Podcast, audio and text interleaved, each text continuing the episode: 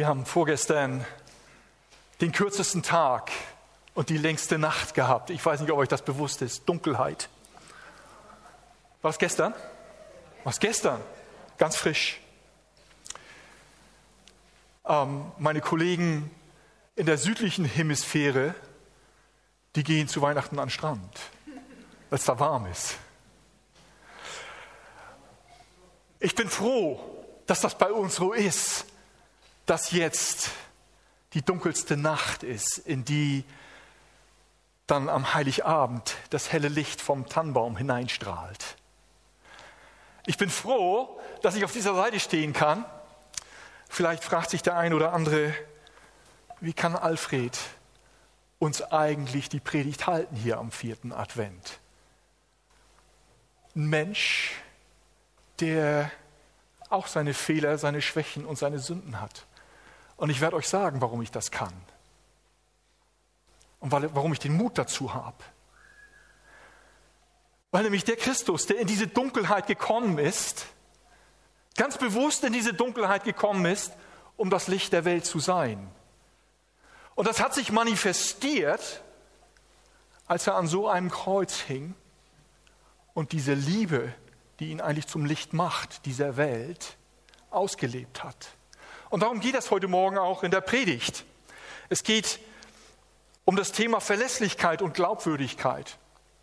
Als Sven mich gefragt hat, das war schon im Mai, glaube ich, irgendwann hat er mich mal angeschrieben, ich war, ähm, dann habe ich mir den Text angeguckt und habe gedacht, Mensch, wie passt das eigentlich in die Weihnachtszeit rein? Ich konnte da im Moment überhaupt nichts mit anfangen.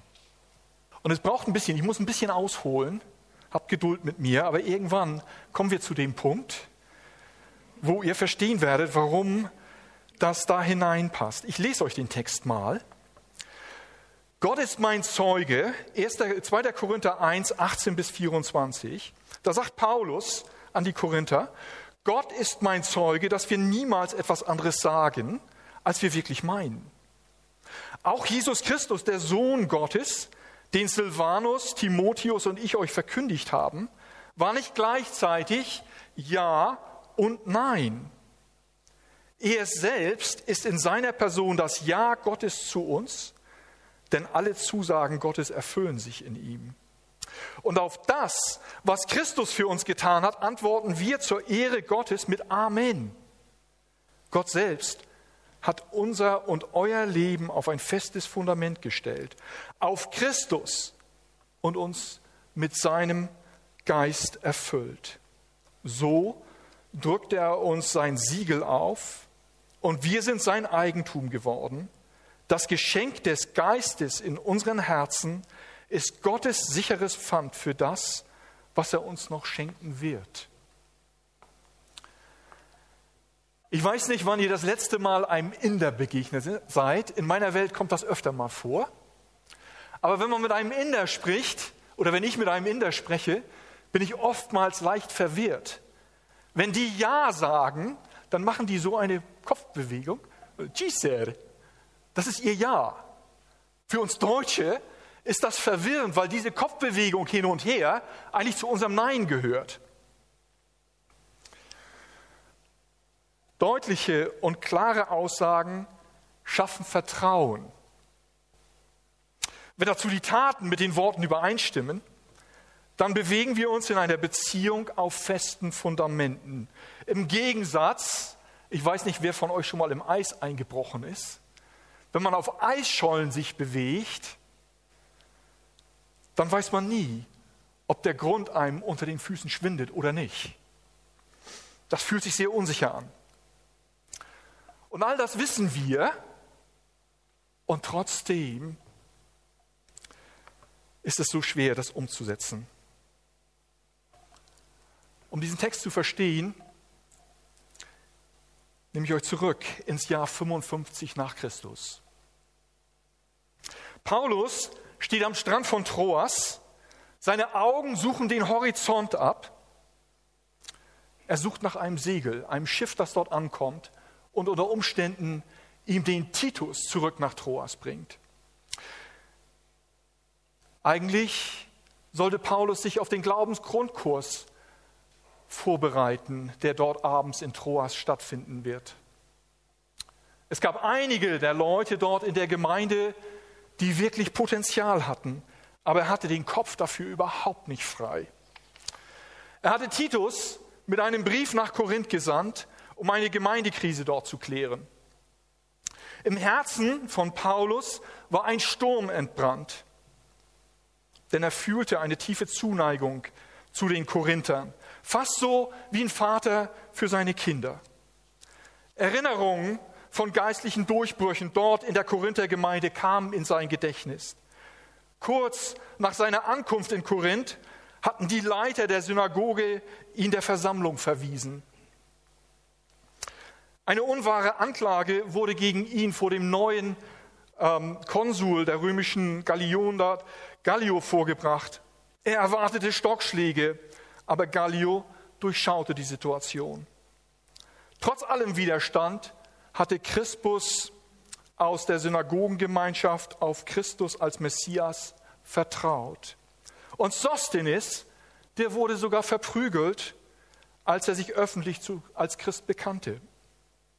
Gaius und Stephanus hatten ihre Häuser für die neu entstandenen Hausgruppen geöffnet. Ein Lächeln zog Paulus über die Lippen, als er sich an die zwielichtigen Gestalten erinnerte vor ihrer Bekehrung. Abhängige, Diebe, Lügner, Trunkenbolde, Schürzenjäger und Fresssäcke, deren Leben sich durch Christus absolut total verändert hatte. Sie waren mit der Gegenwart des Heiligen Geistes vertraut und erlebten Wunder. Paulus, während Paulus sich in Ephesus aufhielt, erreichten ihn Berichte aus der Korinthergemeinde von Streitigkeiten. Die Liste der Probleme schien überhaupt gar kein Ende zu nehmen. Einige Gemeindeglieder aus der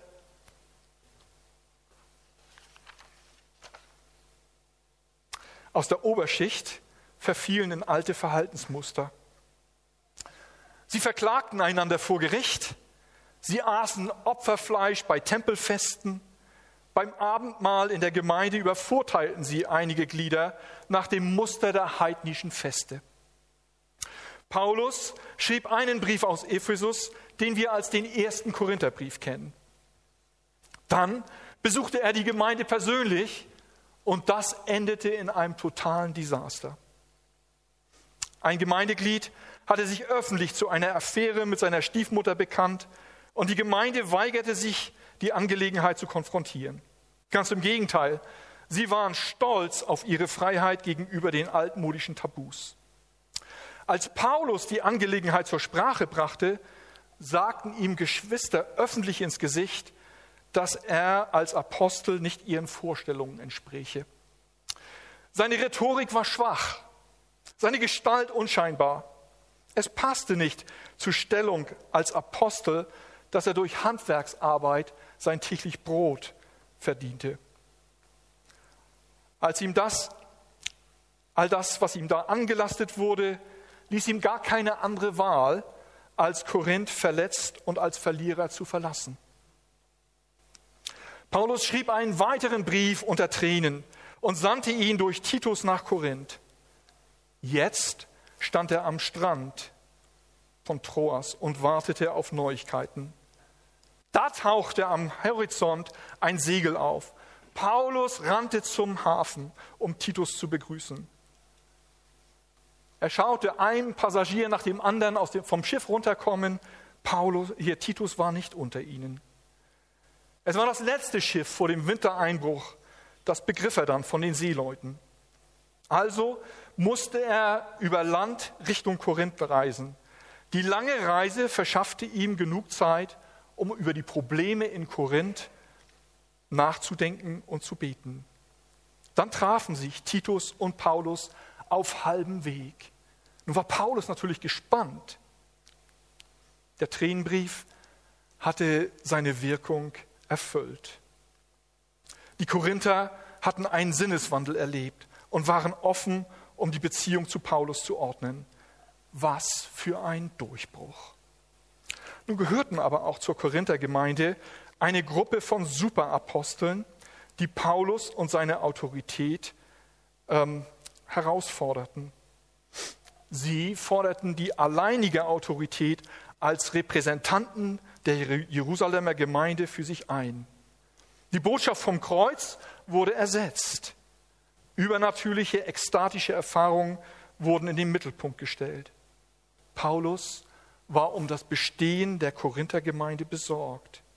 Er entschied sich, den zweiten Korintherbrief zu schreiben, um einen geplanten Besuch vorzubereiten. Paulus hatte ja schon einmal seinen Besuch angekündigt und musste seine Pläne ändern. Sein Rückzug im Konflikt mit den Korinthern wurde ihm damals als Schwäche angerechnet. Es gab keinen Vertrauensvorschuss mehr, sondern jedes Wort wurde auf die Goldwaage gelegt und hinterfragt. Unser Lebenswandel wird auf unsere Botschaft projiziert. Entweder verstärkt er die Botschaft oder unsere Fehler und unsere Sünde stellt unsere Botschaft in Frage. In den Augen der Korinther entkräftete die Fahrplanänderung den Inhalt der Botschaft von Paulus. Wie geht Paulus mit dieser Situation um? Und jetzt kommen wir zum Text. Zuerst beruft Paulus sich mal auf Gott. Und wir kennen das ja auch, wenn hohe Würdenträger in ihr Amt eingeführt werden, dann endet das meistens mit dem Nachsatz, so wahr mir Gott helfe. Bei uns in der Gemeinde, wenn Eltern und Paten Verantwortung für ein Kind übernehmen, dann werden sie hier auch in diese Verantwortung eingeführt zur Taufe. Und müssen antworten auf die Tauffrage, ja, mit Gottes Hilfe. Auch das ist eine Bekräftigung, die zum einen uns Menschen ja entlastet, mal ein Stück weit, indem wir uns und unser Gewissen auf Gott berufen. Zum anderen, aber auch werden wir dabei in aller Demut uns bewusst, dass, Gott, dass wir Gott als Beistand brauchen um eine Verantwortung im Leben und in der Gemeinde zu tragen. Das Zweite, was Paulus macht, ist, dass er sich in die Reihe seiner Mitarbeiter äh, hineinstellt. Aus dem Alten Testament ist uns das bekannt, zum Beispiel im 5. Mose 17, Vers 6. Da heißt es, dass es wenigstens zwei Zeugen in einer Gerichtsverhandlung braucht. Ganz besonders, wenn es um Totschlag oder Mord ging. Wir erinnern uns an unser Wort Gottes, 66 Bücher. Die Richtigkeit dieses Wortes wurde wissenschaftlich im Prinzip herausgearbeitet und bewiesen, indem man eine Vielzahl von Manuskripten, jeden einzelnen Vers überprüft hat und gesehen hat, dass es da Ähnlichkeiten, Gleichheiten gibt. Und das eben bezeugt, oder schließt man zurück, dass äh, auf die Urschrift, die dann irgendwann mal geschrieben worden ist und uns verlo verloren gegangen ist, dass das, was wir jetzt als Wort Gottes vorliegen haben, wirklich dem Wort entspricht. Vor Gericht, wer da schon mal war, werden Zeugen vernommen, um zu prüfen, stimmen die unterschiedlichen Aussagen überein. Und wenn das so ist, dann nehmen wir das als wahr an. Paulus stellt sich auch in die Lobby von Timotheus und Silvanus und versucht dadurch deutlich zu machen, der Korinthergemeinde deutlich zu machen, dass ähm, das, was sie verkündigt hatten, das, was sie der Gemeinde präsentiert hatten als Botschaft vom Kreuz, glaubwürdig ist. Als nächstes kommt Paulus und sagt eigentlich, die Botschaft, die wir euch gebracht haben, ist Person, nicht nur Geschichte. Und zwar eine Person, die gekommen ist, um ganz genau die Schriften des Alten Testamentes auszuführen.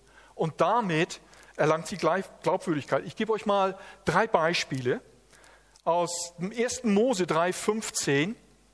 In der Urgeschichte der Menschheit sprach Gott nach dem Sündenfall zur Schlange. Und er sagt, von nun an werden du und die Frau Feinde sein, auch zwischen deinem und ihrem Nachwuchs soll Feindschaft herrschen. Er wird dir den Kopf zertreten und du wirst ihn in die Ferse beißen.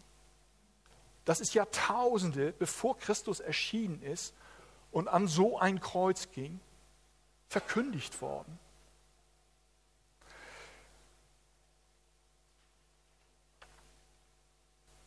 Und Christus hat das dann durch sein Leben, durch sein Hiersein auf dieser Erde erfüllt. Jesaja 11, Vers 1. Ein weiterer Hinweis darauf, auf Christus, ein Hinweis auf Christus, der 700 Jahre, mehr als 700 Jahre vor seiner Geburt ausgesprochen worden ist. Und wir hören das in der Weihnachtszeit immer wieder. Und ein Spross wird hervorgehen aus dem Stumpf Isais. Und ein Schößling aus seinen Wurzeln wird Frucht bringen. Hier ist eine ganz deutliche Aussage gemacht, hunderte von Jahren bevor Christus kam, auf seine Herkunftsfamilie. Und er hat es mit seinem Leben erfüllt, ohne dass er das kontrollieren konnte. Und wir im Nachhinein jetzt wissen das aus Matthäus 1 und Lukas 3. Da ist nämlich der Stammbaum von Jesus aufgeführt. Und die letzte Stelle aus Micha 5, Vers 1, auch ein ganz bekannter Vers, und den werden wir diese Woche mehrmals hören. Und ich hoffe, ihr erinnert euch daran, dass das ein deutlicher Hinweis ist, der hunderte von Jahren bevor Christus ihn erfüllen konnte und auch keinen Einfluss darauf hatte, geschah. Als Mensch jedenfalls keinen Einfluss. Und du, Bethlehem Ephraim, Ephrata, dass du klein unter den Tausendschaften von Juda bist, aus dir wird mir hervorgehen, der Herrscher über Israel sein soll. Und seine Ursprünge sind von der Urzeit, von den Tagen der Ewigkeit her. Deutliche Ansage. Christus hat das erfüllt. Dies sind drei prophetische Aussagen über das Leben Jesu gewesen. Gott sendet Christus auf die Erde und erfüllt in ihm seine eigenen Prophetien, die so alt sind wie die Menschheitsgeschichte. Der vierte Punkt, was Paulus jetzt aufführt, um seine Glaubwürdigkeit herauszustellen, den bezeichnet er mit einem Siegel, das ähm, ganz deutlich auf Besitz und Autorität, ein, ein Besitz- und Autoritätsmerkmal ist. Und wir kennen das vielleicht von wichtigen Dokumenten. Heute unterschreiben wir mit unserer Unterschrift und man kann das prüfen, ist das echt oder nicht. Ähm, zu der Zeit war das ein Siegelring in Afghanistan, wo wir lange Jahre gearbeitet haben und auch in Korea gibt es diese Siegelringe immer noch, die man am Finger trägt, die ein, ein Zeichen haben, ähm, das ganz eindeutig, wie so ein Fingerabdruck, im Prinzip auf die Autorität oder auf, den, auf die Authentizität des, des Inhabers, des, des, dessen, der diesen Siegelring hat, ähm, hinweist. Und dann ein Pfand. Ähm, wir kennen vielleicht ein Pfandleihhaus hier aus unserem Umfeld auch wieder Afghanistan. Dort wird von einem äh, zukünftigen Ehemann, einem Verlobten, der Familie der zukünftigen Braut ein Pfand, eine Mitgift gegeben als Versprechen der Treue in der Ehe und als Sicherheit für ähm, die Frau. Und worauf weist Paulus hin mit diesem Pfand und diesem ähm, Siegel? Er weist auf den Heiligen Geist hin, der in uns Wohnung macht und dieses Siegel und dieser Pfand eben ist. Und auch bei den Korinthern ja gegenwärtig war. Der Heilige Geist bezeugt sich selbst im Leben der Gläubigen. Wenn Gottes Kraft in uns wirksam ist, dann wie von allein wächst man über sich selbst hinaus. Wir merken oft nicht selber, dass das geschieht oder wie das geschieht. Aber im Nachhinein, und ich bin jemand, der Tagebuch schreibt, im Nachhinein, wenn ich dann darüber nachdenke, dann merke ich, Alfred, das warst nicht du selber. Da ist der Geist Gottes in dir tätig gewesen und du bist hinausgewachsen über dich selbst in dieser Situation. Oder manchmal kommt es auch vor, dass jemand einem das sagt. Das ist dann besonders ermutigend, dass Gott über das natürlich Menschliche Kraft und Weisheit gegeben hat, um in uns wirksam zu sein. Die Apostel, die Jünger, die Nachfolger Jesu, die Freunde Jesu, könnte man auch sagen, waren einfache Fischer. Und die Schriftgelehrten wunderten sich, die, die Theologen in seiner Zeit, die wunderten sich über ihre Wortgewandtheit. Apostelgeschichte 4, Vers 13 sagt uns, sind das nicht ungelernte, einfache Leute, die mit Jesus waren? Man könnte fast behaupten, dass Gottes Gegenwart bei ihnen spürbar war. Und ich bin davon überzeugt, dass da, wo der Heilige Geist wohnt, da ist das spürbar, da ist das wahrnehmbar, greifbar. Ich hatte, laufen, ich hatte neulich ein Erlebnis, ich saß mit einer Kollegin im Taxi, Großstadt in Asien. Der Fahrer war zu spät, wie das eben so ist. Wir waren auf dem Weg zu, einer wichtigen, zu einem wichtigen Gespräch. Der Verkehr war dicht und das verlangsamte unsere Fahrt. Auf einmal sagte meine Kollegin, wie kannst du nur so ruhig bleiben? Philippa 4, 6 und 7. Da heißt das, da schreibt Paulus, macht euch keine Sorgen. Ihr dürft in jeder Lage zu Gott beten. Sagt ihm, was euch fehlt und dankt ihm. Dann wird Gottes Friede, der all unser Verstehen übersteigt, eure Herzen und Gedanken bewahren, weil ihr mit Jesus Christus verbunden seid. Das habe ich erlebt in dem Moment. Und das war für mich so ein Geschenk. Ich habe mich darüber wirklich gefreut und dann im Stillen gesagt, Mensch Gott, du bist wirklich klasse. Wie wenden wir das an? Wir leben und arbeiten in erster Linie in Verantwortung vor Jesus Christus, nicht vor uns selbst, der Gemeinde oder der Gesellschaft. Das darf uns Gelassenheit schenken, zum einen, weil Christus nämlich die barmherzige Seite Gottes verkörpert. Es gibt keine Verdammnis für die, die in Christus Jesus sind. So steht es in Römer 8, Vers 1. Wir messen uns nicht an gesellschaftlichen Normen, sondern am biblischen Maßstab für unser Leben. Und dann müssen wir kapitulieren, weil wir nämlich mit all unserem Bemühen, mit allen Anstrengungen diesen biblischen Maßstab nicht erfüllen können.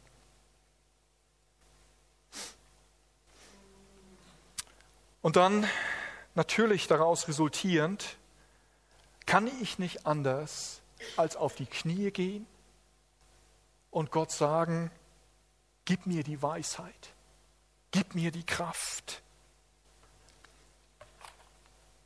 sodass ich in aller Demut, in allem Bewusstsein, dass diese Kraft, die ich lebe, diese Weisheit, die ich lebe, nicht aus mir selbst ist, sondern aus Gott. Und das machte zur damaligen Zeit die Apostel oder die Freunde Jesu so anziehend, so attraktiv und so dynamisch, dass es Männer und Frauen waren, die die Welt veränderten. Ich schließe mit meinem Lieblingsweihnachtsgedicht. Und ich habe euch das 2016 schon mal vorgetragen, aber ich werde nicht müde, das zu tun.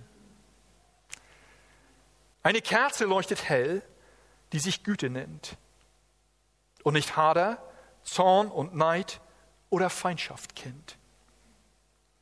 Eine Kerze leuchtet hell, die geduldig ist und nicht eigenes Versagen selbstgerecht vergisst. Eine Kerze leuchtet hell, die heißt Freundlichkeit, hat für Nächste stets ein Wort und ein wenig Zeit. Eine Kerze leuchtet hell, die die Sanftmut preist und nicht unberührt von Leid andere von sich weist. Eine Kerze leuchtet hell, die den Frieden bringt, die im Chor mit allen Völkern Liebeshymnen singt. Eine Kerze leuchtet hell, die die Treue lebt und nach der Verlässlichkeit zwischen Menschen strebt.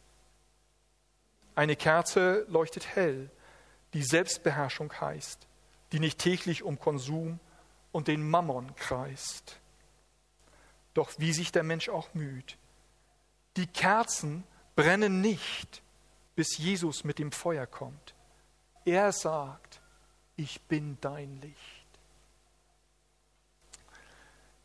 Vielleicht sehnst du dich nach diesem Jesus. Vielleicht hast du diesen Jesus einmal ganz nahe gekannt. Und im Eifer des Gefechts ist dir so manches davongeschwommen und verloren gegangen.